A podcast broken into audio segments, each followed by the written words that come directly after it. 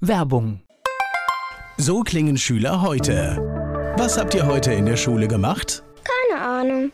Und so klingt der Speedlearner. Was habt ihr heute in der Schule gemacht? Heute haben wir sehr viel über Afrika gelernt. Soll ich bei den ägyptischen Pharaonen anfangen und bei den Zulu-Kriegen aufhören? Oder interessiert es dich in Wirklichkeit gar nicht? Speedlearning. Für bessere Noten. Wie wir vom Hoffnungslerner zum Speedlearner werden. Jetzt überall im Buchhandel. Speedlearning. Antenne Mainz. Mein heutiger Gast ist männlich. Name. Andreas Wagner, Alter. 47, Beruf. Winzer, Historiker und Krimiautor. Sind wir da auch schon bei den Hobbys oder gibt es noch mehr? Äh, Hobby ist auch noch Tischtennis spielen, viel lesen, Fahrradfahren und so weiter. Also das würde ich nicht als Beruf. Die ersten drei waren schon ein guter Beruf, ja. Haben Sie so etwas wie ein Lebensmotto? Ich mache gerne das, was mir Spaß macht. Das ist gut. Die Menschen, die mit Ihnen zusammenarbeiten, was meinen Sie, was sagen die über Sie, was macht Sie aus? Puh. Positiv oder negativ? Also negativ, ich bin sehr ungeduldig und will immer, dass Dinge ganz, ganz schnell gehen, äh, manchmal auch etwas zu schnell. Das ist das Negative und ansonsten vielleicht eine gewisse Zielstrebigkeit, Begeisterungsfähigkeit und ich hoffe eigentlich oder denke von mir, dass ich gut als Teamplayer arbeiten kann und auch zurückstecken kann. Ja, es ist immer nicht ganz einfach, sich selbst so, so, so richtig einzuschätzen, aber deswegen machen wir diesen Spaß am Anfang. Dr. Andreas Wagner hier zu Gast bei Antenne Mainz. Er ist Krimiautor und sehr aktiv im Familienweingut in Essenheim. Dr. Andreas Wagner hier zu Gast bei Antenne Mainz. Wo sind Sie aufgewachsen? Na, aufgewachsen bin ich in Essenheim, also geboren in Mainz, so ganz klassisch. Krankenhausgeburt wahrscheinlich, ne? Ja, genau. Und dann eigentlich den größten Teil meines Lebens bis äh, zum Studienbeginn in Mainz. Ich bin in Essenheim zur Grundschule gegangen, danach aufs Gymnasium in Niederolm, habe meinen Zivildienst im Naturhistorischen Museum in Mainz gemacht. Das war eine ganz tolle, prägende Zeit für mich. Da habe ich sehr, sehr viel gelernt. Und danach bin ich in die Ferne gegangen. Das war so die Zeit kurz nach der Wende. Ich habe in Leipzig studiert und eine Zeit lang in Prag an der Karls-Universität und habe dann hinterher in Leipzig als Historiker, als Wissenschaftler gearbeitet, habe an der Uni unterrichtet und habe meine Doktorarbeit dort geschrieben, um dann 2003 mit meiner Frau zusammen nach Essenheim zurückzugehen und dann hier das Weingut meiner Eltern zu übernehmen. Boah, jetzt sind Sie hier einen Schnellspurt durch das Leben gegangen. Ich bin gerne ein bisschen kleinteiliger. Erzählen Sie mir, was eine Kindheit in Essenheim ausmacht. Eine Kindheit in Essenheim macht aus, fast nur draußen zu sein mit Freunden mit dem Rad unterwegs zu sein, auf dem Bolzplatz zu bolzen, Dummheiten zu machen, auf Bäume zu klettern. Also so richtig, wie man sich das vielleicht so ein bisschen romantisch schön gefärbt aus der Landlust vorstellt, so habe ich es eigentlich erlebt, ja. Heißt aber auch ab und zu mithelfen im eigenen Betrieb. Im Rückblick klasse, super Weinbauausbildung schon vor dem Schulende absolviert, in Anführungszeichen, als Kind manchmal ein bisschen nervig. Wenn dann am Samstag im Sommer die anderen ins Schwimmbad gegangen sind, dann sind wir mit zum Heften geschleppt worden. Und im Winter, wenn es kalt war, dann mussten wir samstags vormittags, mindestens den Samstagvormittag mit zum Reben schneiden oder Holz rausziehen und so weiter. Im Rückblick idealisiert man das zum Glück so ein bisschen, da ist es alles nicht so schlimm gewesen, aber manchmal war es auch nervig. Also klassisch Familienbetrieb mit allen positiven und negativen Dingen, die es dann gibt, ne? Genau, und auch den positiven Dingen, dass wir von unseren Eltern schon sehr frühzeitig als wir sind drei Brüder, auch schon im Jugendlichen und auch so im Kindalter schon ein Stück weit für voll genommen wurden. Das heißt, wir waren in Entscheidungen innerhalb des Betriebes mit eingebunden. Das ging dann so weit, hier ist eine neue Weinidee, probiert mal und was sagt ihr denn dazu? Und die Meinungen wurden akzeptiert. Und das fand ich auch schon immer klasse, dass man, wenn man mithilft, auch ein Stück weit in den Entscheidungsprozessen eine Stimme hatte. Waren Sie ein guter Schüler? Puh, was ist ein guter Schüler? Im Rückblick idealisieren Lehrer ihre Schüler ja auch. Also zu dem einen oder anderen Lehrer habe ich jetzt auch immer noch Kontakt. Das heißt, da kriegt man so suggeriert, als ob man ein guter Schüler gewesen wäre. Also ich bin gerne zur Schule gegangen. Ich war aber auch froh, als die Schulzeit vorbei war und dann mehr selbstbestimmtes Lernen möglich war im Studium. Das habe ich unheimlich genossen, das zu machen, worauf ich Lust hatte. Also vor allem historisch zu arbeiten und im Fachgebiet Nationalsozialismus. Ansonsten habe ich in der Schule auch oft mich in den Fächern, die mich nicht interessiert haben, versucht mit dem geringsten Widerstand mich so ein bisschen wegzuducken. Das hat aber auch ganz gut funktioniert. Ja, das ist auf alle Fälle eine gute Methodik. Mich hätte die Deutschnote jetzt interessiert. Das war sehr stark von den Lehrern abhängig. Ich hatte gute Deutschnoten, ob die Lehrer dann gut waren oder nicht, das weiß ich nicht, aber mit denen bin ich besser zurechtgekommen und die haben das, was ich dann fabriziert habe, akzeptiert. Ich hatte aber auch manchmal eine 4 auf dem Zeugnis, weil, und das ist das Schöne am Krimi-Schreiben in einem Verlag, man hat ein Lektorat. Ich war in der Rechtschreibung nie besonders gut. Ich habe in der Schule gelernt, irgendwann bei mir wurde es besser, als ich verstanden habe, was die von mir hören wollen. Aber im Nachgang finde ich das auch nicht das unbedingt Richtige. Ja, gut, das ist, das ist dann aber doch auch eine Form der Intelligenz, wenn man das ab einem gewissen Alter weiß, wie und was gehört werden möchte, ja. Ja, wobei ich es im Nachgang nicht gut finde, weil tatsächlich würde es doch viel mehr Freude machen und viel mehr bringen, wenn die ja, Kinder schreiben, was sie, was sie denken und was sie vielleicht auch in dem ein oder anderen Stück anders interpretieren. Ja, das stimmt. Ich habe jetzt schon Geschichte ein paar Mal rausgehört. Das heißt, Sie wussten nach der Schulzeit, wo es hingehen sollte? Ja, sehr früh eigentlich schon während der Oberstufe, also 11. Klasse, 12. Klasse war für mich klar, wenn ich äh, studiere, dann gibt es nur ein Studium und das ist Geschichte. Die Frage ist nur, wo und der Schwerpunkt selbst innerhalb der Geschichte war für mich schon klar. Ich habe schon in sehr frühen Jugendjahren ein großes Interesse für die Zeit nach dem Ersten Weltkrieg gehabt und vor allem für die Zeit des Nationalsozialismus. Und es hat mich durch das ganze Studium begleitet, Magisterarbeit, Doktorarbeit und auch die, die Forschungsschwerpunkte, die dann immer mal ein bisschen aufgeweicht wurden durch Kontrastprogramm. Das heißt, ich habe ein bisschen Weinbaugeschichte auch gemacht, sächsische Weinbaugeschichte und habe da ein, zwei Veröffentlichungen auch geschrieben, aber der Schwerpunkt war schon immer so dieser enge Zeitraum Nationalsozialismus. Wie kam es dazu und was sind die Folgen davon?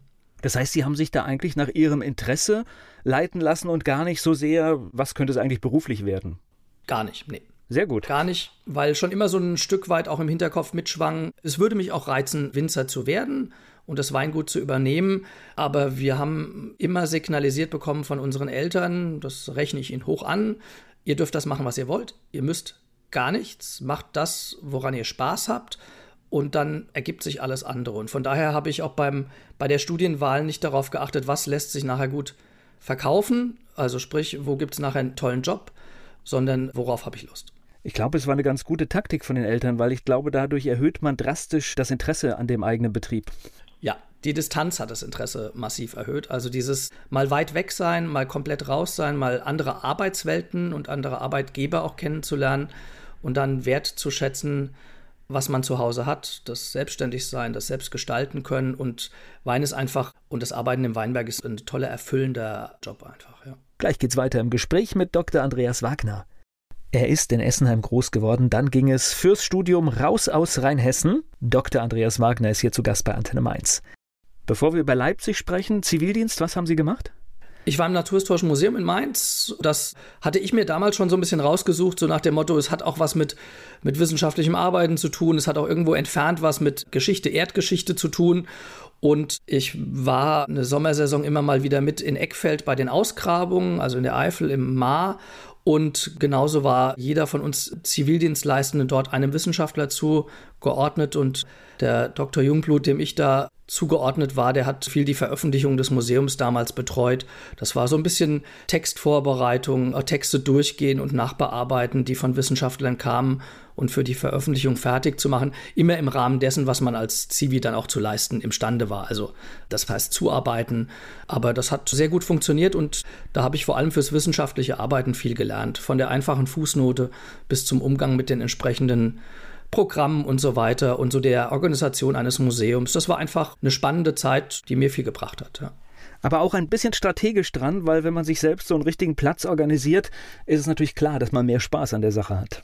Genau, ja. Also wir waren damals zu zweit und ein guter Freund von mir, auch hier aus dem Dorf, mit dem ich auch immer noch gut befreundet bin. Für uns war das, stand es so fest, wir bewerben uns da mal zusammen und vielleicht klappt es ja. Das hat auch den positiven Effekt, dass man gleich zu zweit ist und sich ein bisschen ergänzen kann. Und da hatten wir uns das so rausgesucht. Und das hat ja den Reiz des Zivildienstes, dass man sehr, sehr frei ist, wenn man sich kümmert, auch wirklich den Job rauszusuchen, den man machen möchte. Und von daher war das perfekt. Sie waren in Leipzig wann? Wann haben Sie studiert? Ich bin 1994 zum Wintersemester nach Leipzig gegangen. Das heißt also auch, da hat man noch diese ganze Umbruchphase gesehen. Ja, das war noch nicht das Leipzig, das heute da steht.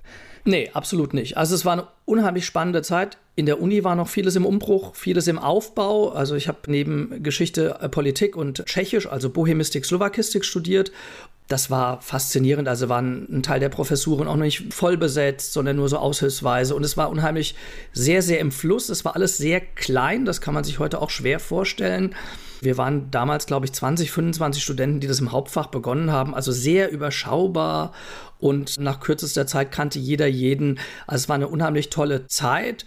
Zum Teil in in wilden Gebäudekonstruktionen und in, also halt einfach noch so ein bisschen, es war einfach noch die Nachwendezeit und genauso auch in der Stadt. Also Studentenleben hatte einen unheimlichen Spannungsbogen von den Kneipen, die dann plötzlich für ein Wochenende entstanden sind in irgendwelchen verlassenen Häusern und so weiter, Clubs. Das war einfach eine unheimlich spannende Zeit dort in der Stadt und bin im Prinzip neun Jahre in Leipzig gewesen und in der Zeit hat sich unheimlich viel entwickelt. Also von der Optik her, von, von allem. Also das ist ein wirklich sehr spannender Zeitraum gewesen. Die russischen Soldaten waren schon abgezogen 1994, glaube ich, ne? Okay. Ja, ja, da war, ah, das, das habe ich nicht mehr mitgekriegt. Ich war 1992 beruflich mal in Leipzig und das war sehr, sehr spannend, weil die da noch im Stadtbild rumliefen und das für jemanden, der dann so, eine, so einen Westhintergrund hat, völlig irritierend war, weil die sind aber kurz später abgezogen. Also es war, wie gesagt, ich fand Leipzig auch sehr beeindruckend und man hat auch schon gesehen, dass das echt eine schöne, interessante, pulsierende Stadt wird. Das hat man echt schon gemerkt, ja. Ich spreche gleich weiter mit Dr. Andreas Wagner in Leipzig beruflich etabliert. Trotzdem ist er ins schöne Rheinhessen zurückgekommen. Dr. Andreas Wagner, mein Gast hier bei Antenne Mainz. Wie lange waren Sie in Leipzig? Neun Jahre. Okay. Also 2003 bin ich zurück nach Essenheim mit einer Unterbrechung von einem Dreivierteljahr, wo ich in Prag studiert habe. Genau, also eine sehr ausgiebige Leipzig-Zeit, ja. Das heißt, Sie, Sie haben in Leipzig dann auch noch gearbeitet? Genau, also nach dem Studium drei Jahre an der Uni als Historiker dann. Das ist quasi die Zeit der der Doktorarbeit gewesen in einem, einem Forschungsprojekt, wo mehrere Kolleginnen und Kollegen zum Nationalsozialismus gearbeitet haben, mit einem regionalen Bezug. Das heißt, wir haben uns so ein bisschen auf den Freistaat Sachsen und auf die neu frei gewordenen staatlichen Unterlagen, die Akten in den Archiven gestürzt, weil vieles ist dort Grundlagenarbeit wie im Westen in den frühen 50er Jahren. Das heißt, ganz viel Material, das davor gesperrt und verschlossen war, zum Teil auch aus russischen Archiven wieder zurückkam oder in russischen Archiven auch frei wurde, sodass man es sich dort angucken konnte. Also klassische Beuteakten, die die Russen aus Dresden, aus Berlin mitgenommen haben. Und das war so eine, man hat sich wie so ein Schatzgräber gefühlt, Goldsucher, viele Dinge, die davor keiner in der Hand wirklich hatte, zumindest keiner als Forscher. Und man war dann der Erste, der manchen Aktendeckel aufgeschlagen hat nach 1945. Und das war schon, auch für die Forschungsarbeit war das unheimlich spannend. Ja. Spannend, zum Teil vielleicht auch erschreckend. Ja, klar. Ja. Bei dem Themenkomplex ohnehin immer wieder, wobei ich jetzt weniger mit den Gräueln des Krieges oder der Verfolgung der Juden oder Minderheiten zu tun hatte. Bei mir war es mehr so die Machtetablierung, die der Forschungsschwerpunkt war. Also wie wird aus einem demokratischen Staatsgebilde schlagartig 1933 dann eines, das auch für eine Diktatur taugt. Also was bleibt bei Personal, bei Organisationen und was verändert sich? Und das ist eigentlich so mehr mein Schwerpunkt gewesen. Also eine Landesverwaltung in Sachsen, wie verändert sich die bis runter äh, in die Kommunen mit den Landratsämtern dazwischen und den Regierungspräsidien, also die heißen dort anders, aber so ist es für uns heute verständlich. Und das war unheimlich spannend zu sehen, was ändert sich da wirklich und wie greifen da plötzlich neue Mechanismen mit altem Personal weiter ineinander, weil das Erschreckende ist eigentlich das Beharren, dass nur ganz wenig Personal ausgetauscht worden ist und alles ist ganz normal weitergelaufen. Naja, es ist ja aktueller, ja, wie es nicht mehr sein kann, weil wenn wir uns in der Welt umschauen, erleben wir durchaus viele gefährliche Tendenzen in vielen Ländern, wo wir es gar nicht gedacht hätten. Richtig, das stimmt, ja. ja. Eigentlich ein hochaktuelles Thema, mit dem man sich gar nicht genug befassen kann. Ich spreche gleich weiter mit Dr. Andreas Wagner. Dr. Andreas Wagner, er schreibt Krimis und ist aber auch im familiären Weingut in Essenheim aktiv und jetzt hier zu Gast bei Antenne Mainz. Wie kam denn der Rückgang nach Essenheim? Was ist denn passiert? Sie hätten ja auch in Leipzig bleiben können. Das hört sich ja alles gut an. Schöner Job, schöne Stadt. Ja, also passiert es gar nicht. Es war eigentlich schon relativ früh klar, schon während des Studiums, dass diese Rückkehr in das Weingut und das Weingut weiterzuentwickeln und auszubauen eine riesige Faszination hatte. Das ist natürlich ein Zusammenwirken, das ist ein Zusammenwirken, das auch mit dem guten Verhältnis zu meinem Bruder Ulrich zu tun hat, der in der Zeit Weinbau studiert hat in Geisenheim und auch zwei drei Auslands- und Fremdstationen gemacht hat und wo dann im Gespräch immer wieder rauskam, für er übernimmt den Betrieb, aber wie wäre es denn, einfach das mal zu zweit zu versuchen? Hinzu kam auch meine Frau, die äh, hat auch in Leipzig Geschichte und Journalismus studiert und hat als Journalistin gearbeitet, dann später, als ich in der Promotion war, beim MDR und bei RTL dort vor Ort. Und für sie hat es auch eine Faszination gehabt. Sie kommt aus Dortmund, also überhaupt gar keinen Weinbaubezug, außer dass ihr Vater begeisterter Weintrinker und auch Weinliebhaber ist. Aber da hat sich so ganz zaghaft und langsam das so entwickelt, schon sehr früh, dass wir mit dem Gedanken gespielt haben, wie wäre es denn, wenn? Und dann verfestigt sich sowas und wächst sich sowas aus und irgendwann ist das klar. Also schon lange vor dem Ende der Promotion war eigentlich klar, wir bringen das zu einem Ende und dann zieht es uns eigentlich doch wieder ins Rheinhessische zurück, weil das ein schöner neuer Lebensabschnitt ist. Und logisch spielt da auch mit rein, wenn man dann Kinder bekommt. Also unser Philipp, der ist noch in Leipzig geboren. Und das, dann ist es vielleicht auch so, Sie haben mit der Kindheit auf dem Dorf in Essenheim angefangen mit Ihrer Frage. Und dieses Bild des unbeschwerten Landlebens als Kind und des Draußenseins und Erleben und Abenteuer erleben können, das hat schon auch gereizt und mit dazu geführt, dass man dann wieder den Entschluss fasst, zurückzukommen. Naja, meine Kinder sind auch in einem kleinen Dorf groß geworden und bis zur Grundschule. Und ich sage immer, das ist eine absolute Luxussituation. Ja. Weil ähm, viele schauen auf die Kinder, man muss sich weniger Sorgen machen, es gibt gute Anbindungen und die können die Wege alleine gehen. Und auch in den Schulen ist in der Regel alles problemlos. Und das ist tatsächlich, ich sag mal, ein ganz großes Plus vom Dorf. Ja, definitiv, kann ich genauso unterstreichen. Also das war mit einer auch der entscheidenden Gründe, die dann dazu geführt haben, dass wir ins schöne Rheinhessen zurückgekommen sind. Und darüber spreche ich mit Dr. Andreas Wagner. Er schreibt Krimis und ist aber auch im familiären Weingut in Essenheim aktiv. Darüber spreche ich jetzt mit ihm hier bei Antenne Mainz. Wie muss ich mir das vorstellen? Das heißt, die Eltern haben irgendwann den Betrieb übergeben oder wie ist der Ablauf? Na, der Ablauf ist eigentlich genau so gewesen. Das heißt, wir sind nicht zeitgleich, aber relativ nah beieinander in den Wein, den Betrieb eingestiegen. Mein Bruder Uli als Weinbauingenieur und ich dann quasi als Historiker. Und für meine Eltern war das dann auch klar, dass das auch mit einer Übergabe verbunden ist. Das heißt, sie ziehen sich aus dem Organisatorischen zurück, helfen weiterhin mit. Das ist bis heute so, dass wir auch froh sind, dass Mama und Papa da noch mit dabei sind, uns unterstützen, wann immer es gebraucht wird. Jeder in seinem Bereich, den er gerne macht. Aber dass die Verantwortung schon sehr früh und eigentlich direkt mit dem Übergang, dass wir da in den Betrieb reingegangen sind, auch auf uns übergegangen ist. Und das ist ein sehr schöner Schachzug meiner Eltern gewesen, dass nicht sie gesagt haben, ihr könnt bei uns anfangen, sondern sie haben gesagt, das ist der Betrieb, wir haben ihn von der Generation davor bekommen, jetzt seid ihr dran, jetzt bekommt ihr ihn und wir helfen euch. Man kann ja eigentlich schon bei Ihnen von einem Traditionsunternehmen, ein wirklich langes Familienunternehmen sprechen. Ist das irgendwie auch so eine, so eine Bürde, die man dann übernimmt? Nö, ich habe das nie so empfunden. Also bei uns okay. in der Familie können wir locker das bis 300 Jahre zurückverfolgen, wo es aktenkundig ist und auch noch weiter zurück, wenn man jetzt so alte Kirchenbücher und so weiter aus dem Dorf nimmt und alte Steuerlisten, dass es die Familie schon lange hier im Ort als Winzer und Weinbauern gegeben hat. Ackerbauern, dass ich habe das nie als Bürde empfunden. Ich habe das immer als, als schön empfunden, dass uns auch die Baulichkeit, das Alte umgibt und wir auch da drin bewusst leben in den alten Häusern und mit dem, was die Vorfahren uns hinterlassen haben, dass man erkennt, wer hat was gebaut, wer hat was zusammengefriemelt, von wem stammt welches Kellergebäude, welche Scheune, welches Wohnhaus, aus welcher Generation. Und das ist eigentlich sehr, sehr schön zu sehen, dass man dann irgendwann Teil dieses Ganzen ist, wo man zehn, zwölf Generationen zurückverfolgen kann und zum Teil auch die Urahnen auf dem Bild oder auf einem, einem Gemälde oder sowas noch da hängen hat und das ist eigentlich eine sehr schöne Sache, eine angenehme Sache, aber ich habe das nie als Druck oder sowas empfunden. Na, ich finde das Bild sehr stark, weil wenn man heute sieht, in Rekordzeit werden große Unternehmen aufgebaut, haben für kurze Zeit weltweit Bedeutung und verschwinden aber genauso schnell wieder.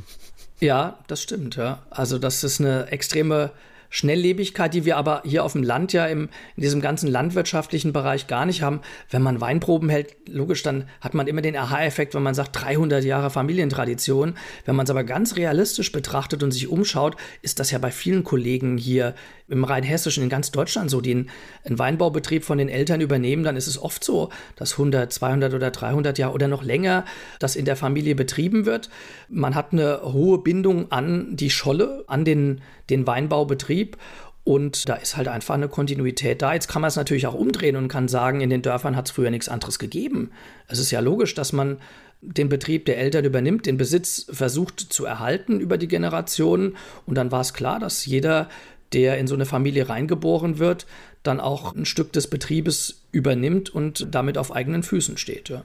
Aber ich nehme an, Sie haben sich die Geschichte trotzdem anders angeschaut, als es vielleicht ein Kollege mit einer ähnlichen Erfahrung macht, weil Sie natürlich wahrscheinlich auch als Historiker Interesse daran haben. Ja, definitiv. Also das ist spannend. Wir haben bei uns ist unheimlich viel auch aufgehoben worden, was Schriftlichkeit angeht, aus der letzten, den letzten drei, vier, fünf Generationen. Und das ist spannend, wenn man das mal querblättert. Und dann, dann fühlt man schon auch irgendwo ein erhabenes Gefühl, das einen dann überkommt, wenn man sieht, man wirkt und arbeitet auf den gleichen Parzellen, auf dem gleichen Flurstück, auf dem schon der Ur, Ur, Urgroßvater auch seinen Wein gemacht hat. Und mitunter gibt es noch Aufzeichnungen, was er dort geerntet hat und in welcher Qualität es in welchem Jahrgang war und an wen er es weiterverkauft hat. Das ist einfach spannend zu sehen. Also das ist schon, das ist schon klasse. Man fühlt dann wirklich so ein, ja, eine Hauchgeschichte, der einen um, umweht. Also eher nicht die Bürde, sondern eher was, was Ansporn ist und was Spaß macht. Gleich geht's weiter im Gespräch mit Dr. Andreas Wagner. Dr. Andreas Wagner hat gemeinsam mit seinem Bruder das traditionsreiche Weingut übernommen. Er ist mein Gast hier bei Antenne Mainz. Wenn man dann so einen Betrieb übernimmt, dann gibt es ja Dinge, wo ich sage, das, das haben Sie auch schon angedeutet, das macht man weiter so, das behält man bei, aber man möchte natürlich auch neue Impulse setzen. Was waren denn die neuen Impulse? Also Betriebsübernahme von Eltern, die das schon seit 30, 40 Jahren machen, ist auch immer Reibung. Also das ist ganz klar. Es ist nicht alles, man hört das immer dann so von außen an einen herangetragen, ach, das ist so harmonisch. Ist nicht alles harmonisch. Da fliegen die Fetzen, da wird abgegrenzt, da wird gesagt, hier, das wollen wir neu machen. Das hat bei uns vor allem auch mit einer klaren Qualitätsphilosophie zu tun. Ich glaube, es ist für jeden Winzer, der heute 70 ist, schwierig, oder 80 ist, schwierig, wenn die junge Generation im August in den Weinberg geht und die Hälfte der Trauben auf den Boden schneidet. Ja? Die bleiben da einfach als Dünger, als Abfall im Weinberg liegen, um den Rebstock zu entlasten und um mehr Qualität zu erzielen und weniger Masse zu haben. Also ich glaube, das ist, das sind so Dinge, die sind ganz, ganz schwierig für die Generation davor, die das als Geschenk der Natur betrachtet hat und für die das ein Frevel ist. Früher hat man die Beeren vom Boden noch aufgehoben, die runtergefallen sind, um ja nichts zu verschenken, ja. Und heute ist es was ganz anderes. Heute wird halt einfach gezielt Menge reduziert, um eine höhere Qualität und ein besseres Produkt, einen besseren Wein nachher zu haben, der noch mehr die Authentizität der Lage wiedergibt. Also von daher, da ist unheimlich viel Veränderung. Es ist nicht so sehr viel technischer Fortschritt, es ist halt einfach mehr der Qualitätsgedanke, der dann viel, viel stärker Einzug gehalten hat und wo es auch sicherlich die meisten Reibungsflächen gegeben hat. Wir hatten im Vorgespräch so ein bisschen gerade auch schon über Qualität von Lebensmitteln gesprochen und ich glaube gerade, gerade auch in Rheinhessen spürt man das in total vielen Betrieben. Es wird tatsächlich viel, viel mehr Wert auf die Qualität gelegt und tatsächlich, ich sehe immer seltener, dass jemand sein Wein quasi LKW-mäßig verkauft, sondern viele versuchen ab Hof zu verkaufen und das in einer guten Qualität. Ja, das ist durchaus ein Eindruck, der stimmt. Das hat sich rasant wirklich die letzten 30 Jahre verändert und tut der Region gut, weil es natürlich auch ein unterstützender Faktor für den ganzen Tourismus, für die Naherholung des Rhein-Main-Gebiets ist. Man hat heute auch eine ganz andere Wahrnehmung unserer Region. Das war selbst 2003, äh, als wir in den Betrieb eingestiegen sind, noch anders. Heute haben wir unheimlich viele Ausflügler, die aus Wiesbaden, Mainz, Frankfurt raus ins Rheinhessische fahren die spazieren gehen, die gerne dann bei den Winzern vorbeischauen, ein Glas Wein probieren, wenn das nach Corona wieder möglich ist, die bei den Lokalen einkehren und einen Tag am Wochenende oder auch mal eins, zwei, drei Tage verbringen. Und das ist einfach auch schön, definitiv schön für die Region.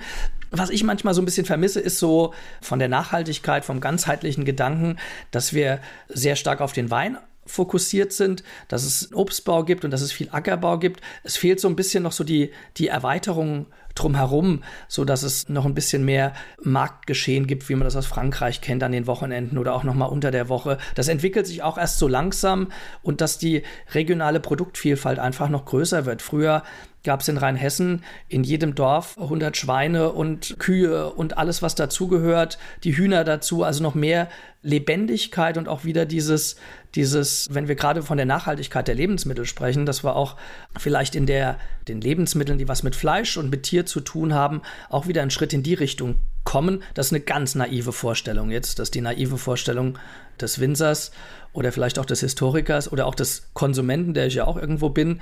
Wie toll wäre es, wenn man auch da einfach wieder etwas mehr Regionalität hätte. Mal schauen. Vielleicht Nein, ich glaube, die ganzen Krisen zwingen uns irgendwann dahin, wenn wir es nicht machen. Also ich, ich glaube schon, dass da ganz gute Chancen bestehen, weil auch, jetzt haben wir dieses Corona-Jahr hinter uns und ganz ehrlich, es ist ja auch etwas hauptsächlich, weil wir mit Tieren nicht richtig umgehen. Es ist eine Zoonose. Also das heißt, man muss auch immer gucken, wo kommt es her. Ja, definitiv. Das vermisse ich so ein bisschen, die Diskussion. Wir müssten eigentlich gucken, wie verhindern wir das wirklich an der Wurzel, dass so etwas passieren kann. Also da gibt es unheimlich viele Ansätze noch, wo man noch einen Schritt weitergehen kann und wo man auch, glaube ich, eine immer mehr wachsende Akzeptanz innerhalb der Bevölkerung hat, die ganz bewusst und froh ist, wenn es regionale Produkte gibt, wo man auch weiß, wo sie herkommen. Und ich glaube, dass das auch neben der Qualität logischerweise einer der wichtigsten Faktoren für die Erfolgsgeschichte, die ist, die was mit Selbstvermarktung von Wein zu tun hat, weil es ja kaum noch ein Lebensmittel gibt, bei dem man wirklich beim Produzenten das einkaufen kann und den Winzer der den Wein gemacht hat, direkt fragen kann, was hast du da gemacht? Oder also wir haben den Aha-Effekt ganz oft bei Menschen, die von weiter her kommen und man geht mit denen in den Weinberg, hat den Rucksack dabei, jeder hat ein Glas in der Hand und wir laufen vier Weinberge ab und probieren den Wein dort, wo er gewachsen ist. Das ist für viele Menschen, die können das kaum glauben, dass man wirklich in dem Weinberg steht, dass die Trauben daher kommen und dass es die Parzelle ist mit den vier Reihen nach links und fünf Reihen nach rechts, wo das gewachsen ist, was man gerade im Glas hat. Und das ist eigentlich erschreckend, ja dann zu sehen, dass Menschen das kaum fassen können, dass ein Produkt irgendwo diese Herkunft wirklich so dezidiert hat. Aber so ist es ja letztendlich. Wir müssen ja nicht Dinge tausende Kilometer durch die Gegend karren, wenn es vor Ort auch zu machen ist. Ja, also da ist, glaube ich, unheimlich viel Bedarf und vielleicht ist die Zeit reif, dass es mehr in die Richtung geht. Na, besser kann es echt nicht sein. Also ich stehe dort, wo es wächst und dann ist noch der, der es gemacht hat, dabei. Das ist, sage ich mal, perfekter kann ein Kreislauf eigentlich gar nicht sein. Ja, das stimmt so. Gleich geht's weiter im Gespräch mit Dr. Andreas Wagner. Über das familiäre Weingut habe ich schon eine Menge erfahren von Dr. Andreas Wagner. Er ist mein Gast hier bei Antenne Mainz. Wann haben Sie denn Ihr erstes Buch geschrieben? Also mein erstes Buch habe ich Jetzt muss ich überlegen, das ist schon so lange her. Das müsste 99 gewesen sein. 1999 ist ein dünnes Buch von 140 Seiten sowas gewesen über den Aufstieg der NSDAP im Freistaat Sachsen. Fachbuch. Also klar, das habe ich mir jetzt gedacht, dass das im beruflichen Kontext oder im Studium dann wahrscheinlich war. Wann ist denn der Krimi, also der Genrewechsel passiert, dass Sie gesagt haben, jetzt schreibe ich mal was ganz anderes? Also die Keimzelle für den Krimi, die ist schon ganz früh entstanden, nämlich während der Magisterarbeit, wenn man so am Computer sitzt und tippt und verzehrt sich so an Fußnoten, ja, und dieses irgendwo habe ich das doch gelesen, aber wo stand das? Und dann hat man so einen Berg von möglichen Büchern und blättert da drin und sucht und sucht, um den Verweis zu finden, um dieses Zitat zu finden, das genau an die Stelle in den eigenen Text rein muss. Und das ist manchmal eine unheimlich zeitraubende, aber unproduktive Suche. Und da kam schon bei mir ganz früh der Gedanke, der sich dann auch während der Doktorarbeit verstärkt hat, wie schön und befreiend wäre es, ein Buch zu schreiben, das nur im eigenen Kopf entsteht. Ohne Ballast. Ich brauche keine Notizen, das ist jetzt sehr naiv gedacht. Ich brauche keine, keine sonstige Literatur und gar nichts, sondern ich brauche nur meine Schreibmaschine, also mein Laptop und kann mich hinsetzen, wo ich will und schreibe einfach runter, was im Kopf an Fantasie, an Story wächst. Das war der Grundgedanke, der hat mich dann begleitet und irgendwann gibt es so die Momente im Leben, wo man auf so eine Idee zurückkommt. Und das war damals im Winter 2006, 2007. Ich habe an der Mainzer Uni damals unterrichtet, so ein bisschen Weinbaugeschichte für die Historiker. Und da saß ich daheim und habe die Stunde vorbereitet, dachte mir, hier aus dem historischen Thema könnte man ja auch eigentlich mal mit Bezügen auf das Jetzt versuchen, mal einen Kriminalroman zu entwickeln, der so ein bisschen das Rheinhessische, das Leben im Wein, die Winzersicht widerspiegelt. Und daraus ist der erste Krimi entstanden. Und der war dann nach diesem Winter fertig. Und das ist quasi so der Entstehungszusammenhang gewesen. Und von da an war es eine Sucht. Also das ist definitiv eine Sucht, ja. Wenn man so eine Geschichte in der Region schreibt, ist da auch immer die Gefahr, dass man Menschen mit einbaut, die es wirklich gibt und die sich dann auch wiedererkennen? Das war einer der ersten Gedanken, die ich beim Krimischreiben hatte, schon auf den allerersten Seiten, nämlich das Abwägen, was darf ich, was will ich und was würde ich nie tun, weil ich auch nicht möchte, dass das jemand mit mir macht. Und von daher war für mich von Anfang an klar, ich versuche nicht Ortschaften zu verklausulieren, weil doch jeder denkt, es spielt in Mainz, es spielt in Niederolm, es spielt in Essenheim, es spielt im Selztal bis Ingelheim oder wie auch immer. Das kann ich gar nicht verstecken, weil das will ich ja auch, das Regionale. Aber bei mir ist der Mensch tabu. Also es gibt keinen Menschen in diesem Buch, außer vielleicht dem dem alten Krass in Niederolm, der die, die Weinstube damals hatte, als wir Jugendliche waren und wo wir dann ab und an auf ein Glas Wein eingekehrt sind, weil es einfach so schön urig war. Ansonsten gibt es kein Personal, keine Menschen in den Krimis, die es wirklich gibt weil das engt mich als Autor auch in der Fantasie ein. Ich kann ja jetzt nicht irgendjemanden mir rauspicken, den es gibt und dann muss ich ihn aber auch wirklich so abbilden, wie er, wie er ist oder wie ich glaube, dass er ist und das schränkt mich unheimlich in meiner Freiheit als Autor ein, Personen weiterzuentwickeln, weil ich zu sehr auch an dem hänge, was das Vorbild vielleicht dafür ist. Es gibt Typen in meinen Büchern. Es gibt Typen, wie sie das Dorfleben einfach schafft und hervorbringt. Und logisch, dann gibt es den einen oder anderen, der dann zu mir sagt: Oh Mensch, hier mit in deinem letzten Krimi mit dem Karl-Heinz, da hast du aber doch meinen Nachbarn gemeint. Ja, und dann sage ich, nee, das ist es nicht, aber logisch, es könnte aber auch mein Nachbar sein oder es könnte der Nachbar von irgendjemand anderen sein. Logisch, das sind Typen des Dorflebens. Die es auch in jedem Dorf gibt. Die also es in jedem ist, Dorf gibt. Das ja. Schönste ist, wenn ich, das ist mir in Wismar passiert, da kam eine ältere Dame zu mir und meinte, ich wohne zehn Kilometer außerhalb hier von Wismar. Das, was Sie vorgelesen haben über Essenheim oder über Rheinhessen, das ist wie bei uns. Da denke ich mir, ja, klar. Es sind die Typen des Dorflebens, die Neugier, die Sozialkontrolle, die älteren Damen hinter der Gardine, die neugierigen Winzerkollegen im Ruhestand, die durch die Wingert fahren und gucken, was macht denn der Nachbar so und wer schafft wo was, um ein Schwätzchen zu halten. Da brauchen Sie nicht nach Essenheim zu kommen, da können Sie auch in Bodenheim unterwegs sein oder in Nierstein oder in Oppenheim, das ist da überall gleich. Und Sie können auch ins Fränkische fahren oder nach Bad Dürkheim oder nach Neustadt in der Pfalz, da wird es genauso sein. Wobei die, die regionale Beschreibung, ich sag mal, wenn etwas in Essenheim spielt, die ist aber, glaube ich, schon in so einem Krimi wichtig, oder? Das hat ja irgendwie so was, ja, ich sage es, Tolles und Abschreckendes zugleich und das macht wahrscheinlich auch die Faszination davon aus, wenn ein Krimi wirklich direkt in meiner unmittelbaren Nähe spielt. Ja, also definitiv. Das macht für mich als Schreibende eine Faszination aus. Welche Straßenzüge, welche Gebäude entwickle ich? Dann aber auch in der Fantasie weiter. Bei mir gibt es manchmal Gehöfte, die, da fährt man in die Straße rein, dann gibt es die da nicht. Ja? Andere gibt es doch. Dann gibt es den Aussiedlerhof auf der grünen Wiese an der Selz, der mehrmals vorkommt. Den gibt es so in der Form nicht, weil an der Stelle ist einfach ein großer Acker und Schilf und sonst nichts. Aber diese Faszination, die Leiche vor die Haustür zu legen, in die Idylle, die wir ja eigentlich bei uns haben, das macht schon eine Riesenfaszination aus. Und das wird auch gerne genauso angenommen. Also ich habe oft Leute, die kommen, nachdem ich eine Lesung irgendwo in Frankfurt oder wo auch immer hatte, auch in Hamburg, und dann nehmen die sich fest vor, jetzt müssen wir mal nach Rheinhessen, wir wollen mal sehen, wo das wirklich passiert ist, was sie da schreiben. Und dann kommen die im Sommer drauf und sitzen plötzlich bei uns in der Straußwirtschaft und sagen, ha, Sie kennen uns doch da aus Hamburg von der Lesung, wir wollten mal nach Rheinhessen kommen, wollten mal gucken, ob das wirklich so ist wie in Ihren Krimis. Und dann denke ich mir, klasse, genau das ist doch eigentlich, wie es sein soll.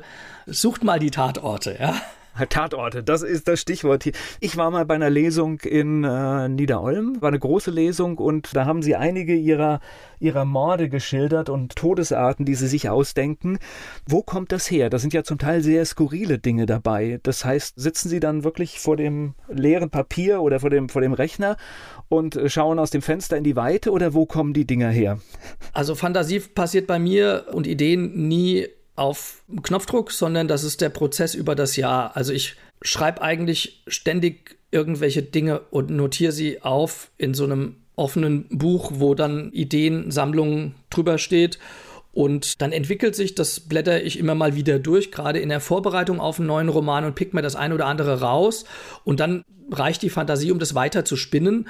Und es gibt natürlich nach so vielen Jahren Krimischreiben auch die, sagen wir mal in Anführungszeichen, die Zuträger.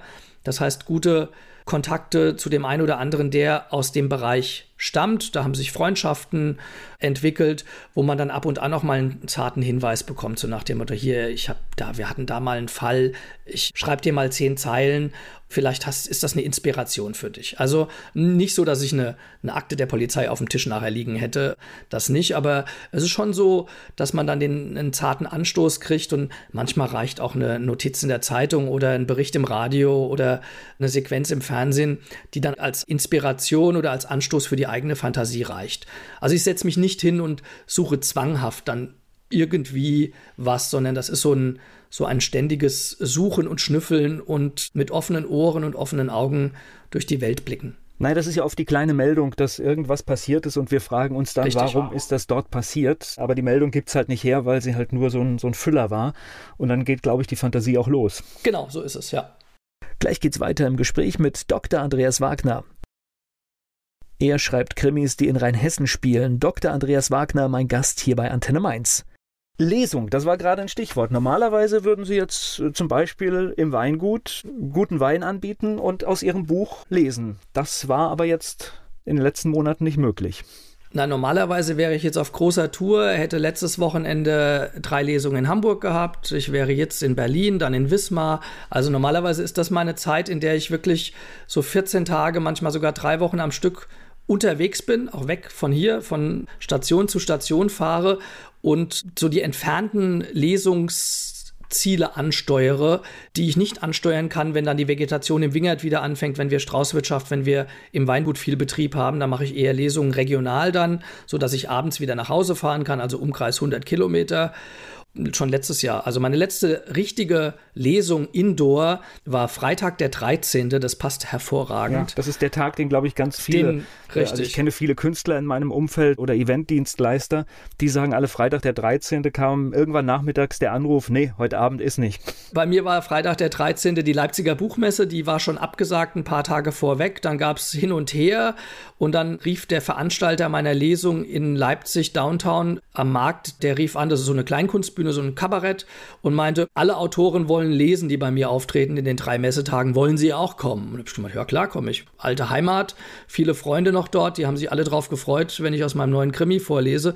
Und da haben wir Freitag, den 13. abends eine Lesung mit Sicherheitsabstand und mit Desinfektionsmittel. Das erste Mal, dass ich bei einer Lesung Desinfektionsmittel benutzt habe, sogar mehrfach. Man hat sich aber trotzdem noch umarmt, hat sich die Hand gegeben und am Büchertisch waren die Leute, standen in der langen Schlange und einen Tag später war alles irgendwie vorbei. Das äh, sind so Momente, wenn die Großeltern früher über so, so historische Momente geredet haben, dann dachte man immer, oh Gott, jetzt geht das schon wieder. Aber das ist wahrscheinlich was, was ich meinen Kindern und Enkeln auch erzählen werde und alle rollen die Augen so nach dem Motto, oh, Opa erzählt wieder vom Freitag, den 13. März. Aber das ist so, das, das, das haftet fest, wie bei den Musikern und anderen Künstlern auch. Und seither ist es schwierig.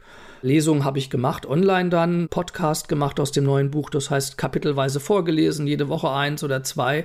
Und im Sommer gab es auch zwei, drei Open-Air-Veranstaltungen. Und jetzt ist so dieses Abwarten und Abtasten. Es gibt Leute, die rufen an, Veranstalter und fragen, könnten wir vielleicht im Sommer was, die Lücke nutzen, wo es wieder gut ist und Open Air was machen oder planen wir schon für November, wenn alle geimpft sind. Also so langsam kommt wieder Bewegung da rein aber die Abende sind trotzdem noch alle frei. Und das genieße ich auch, muss ich ganz ehrlich sagen. Ich kenne ein paar Leute, die auch sagen, also das ist natürlich, sage ich mal, eine Luxussituation. Andere Leute haben richtig Probleme, aber nichtsdestotrotz kann man es ja auch nicht ändern. Das ist, was ich aber spannend finde, es gibt ja immer mehrere Möglichkeiten, auf so etwas zu reagieren. Das heißt aber für Sie jetzt zu sagen, ich mache hier, kümmere mich jetzt ein Jahr um den Wein und mache sonst nichts, das kam nicht in Frage. Sie haben schon nach, nach Möglichkeiten gesucht, trotzdem weiter über Ihre Bücher zu sprechen und das Thema weiter voranzutreiben. Ja, definitiv. Also es ist ja bei uns als Winzern so, dass wir stark mit der Natur und der Vegetation arbeiten und leben.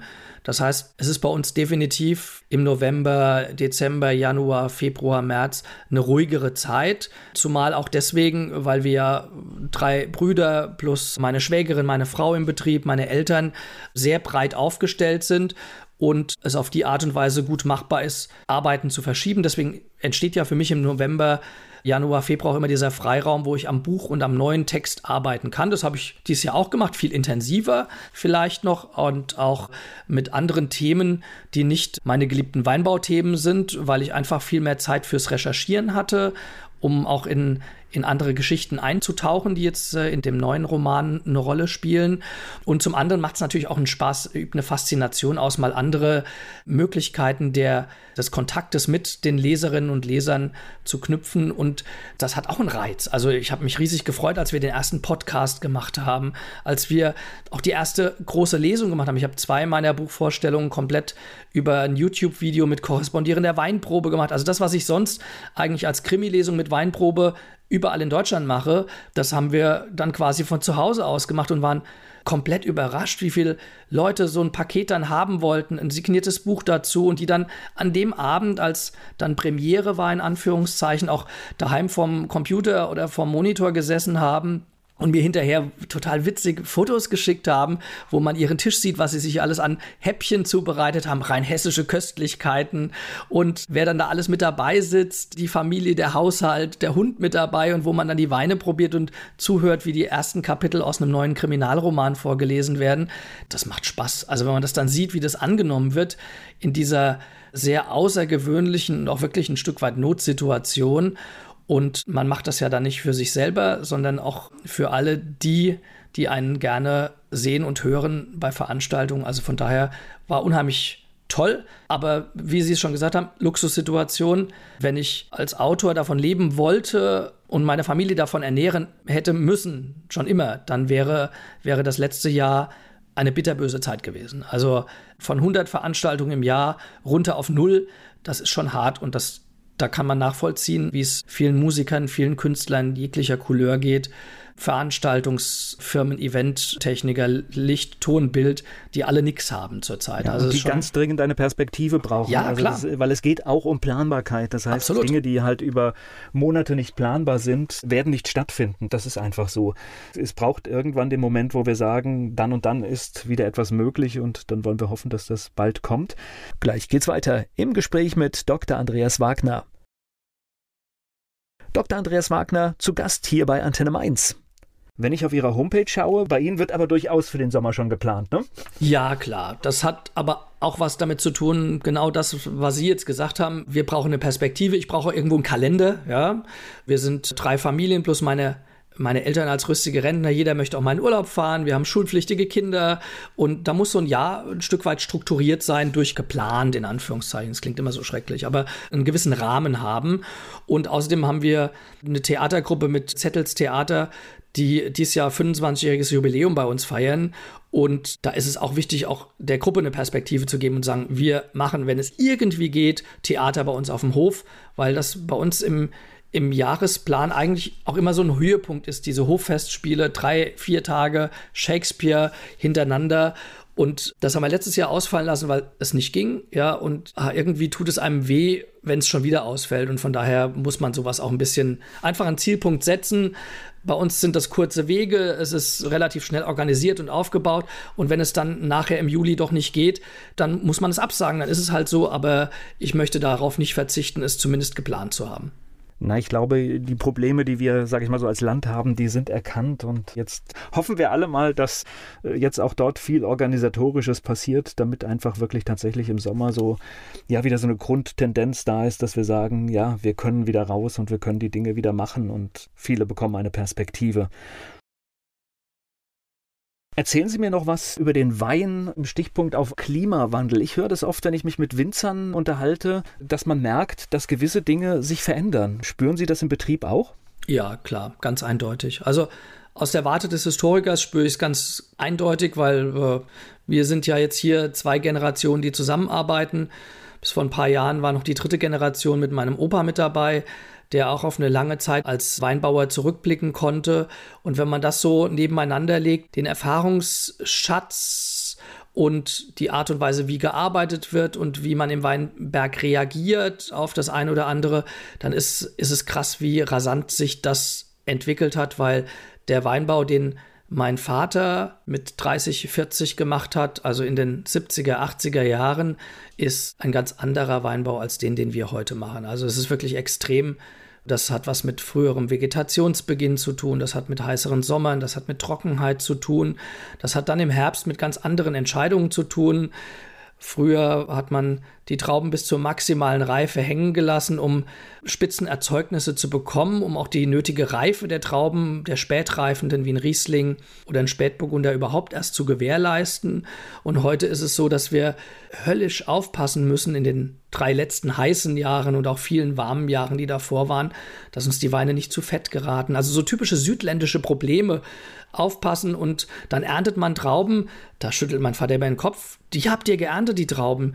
Ah, die hätten die sind so gesund, die hätten noch 14 Tage hängen können. Ja, klar, hätten die noch 14 Tage hängen können, dann haben sie aber 15 oder 16 Volumenprozent, kann keiner trinken. Das funktioniert nicht. Also wir ernten heute Trauben zu einem Zeitpunkt, wo die Trauben so gesund und so toll sind, dass ein alter Winzer sagt, ja, die können doch noch, ja. So hat man früher doch die Trauben nicht geerntet, so gesund, ja, sondern mit einer beginnenden Fäulnis, erst dann waren sie einigermaßen reif, ja. Das sind so Sachen und logischerweise auch geringere Erträge, die durch die Trockenheit kommen, da müssen wir uns auch dran gewöhnen, glaube ich. Das ist sonst hier so im, im Selztal, in, in dem Teil Rheinhessens so, dass die Erträge deutlich höher waren. Die werden kleiner, die Beeren werden kleiner, weniger Saft, aber dadurch eine unheimlich intensive Aromatik und auch ein ganz langsamer Wandel im, im Rebsortenspiegel. Das heißt etwas mehr Rot, und auch die etwas südländischeren Rebsorten, die so langsam als Ergänzung kommen, die verdrängen nicht den Riesling und auch nicht den Spätburgunder, dafür sind die viel zu gut und auch nicht den Silvaner, dafür fühlen die sich viel zu wohl bei uns. Aber es ist schon spannend, dann auch mit diesen neuen Sorten mal zu experimentieren. Und Rotwein war gerade ein gutes Stichwort, denn tatsächlich, es gibt schon Rotweine aus Deutschland, die kann man ja mit französischen und italienischen vergleichen. Ja, ja, klar. Ich meine, die klimatischen Bedingungen sind mittlerweile so. In den letzten drei Jahren hatten wir Sonnenstunden und Wärme- und Niederschlagsverhältnisse, wie man sie aus Südfrankreich kennt, Bordeaux-Region oder zumindest Burgund, südliches Burgund, entsprechend vollmundig, intensiv farbig, kräftig werden die dann auch, ja. Das nächste Buch kommt wann? Das nächste Buch ist als Manuskript fertig und ist jetzt bei meiner Lektorin und geplant ist es für Ende September, Anfang Oktober. Dann geht, sage ich mal, hoffentlich das Programm diesmal richtig los mit vielen Live-Lesungen, mit vielen Präsenzterminen, so wie es sein soll. Das hoffe ich auch, vor lauter geimpften, vor lauter geimpften Zuhörerinnen und Zuhörern, ja. Und der Termin des Buches ist wahrscheinlich dann auch so, dass da kann man dann noch, wenn die Ernte eingefahren wird, kann man noch im Betrieb sein und danach geht es dann irgendwann los.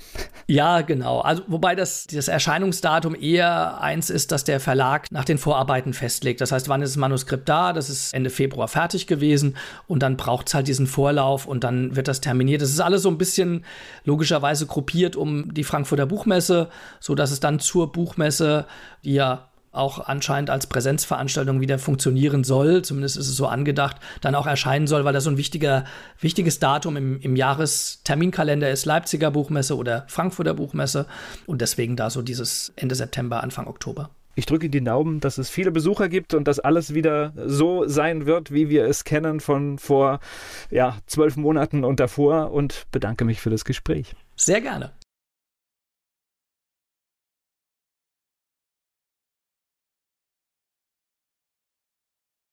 Werbung. So klingen Schüler heute. Was habt ihr heute in der Schule gemacht? Keine Ahnung. Und so klingt der Speedlearner. Was habt ihr heute in der Schule gemacht? Heute haben wir sehr viel über Afrika gelernt. Soll ich bei den ägyptischen Pharaonen anfangen und bei den Zulu-Kriegen aufhören? Oder interessiert es dich in Wirklichkeit gar nicht? Speedlearning. Für bessere Noten. Wie wir vom Hoffnungslerner zum Speedlearner werden. Jetzt überall im Buchhandel. Speed Learning.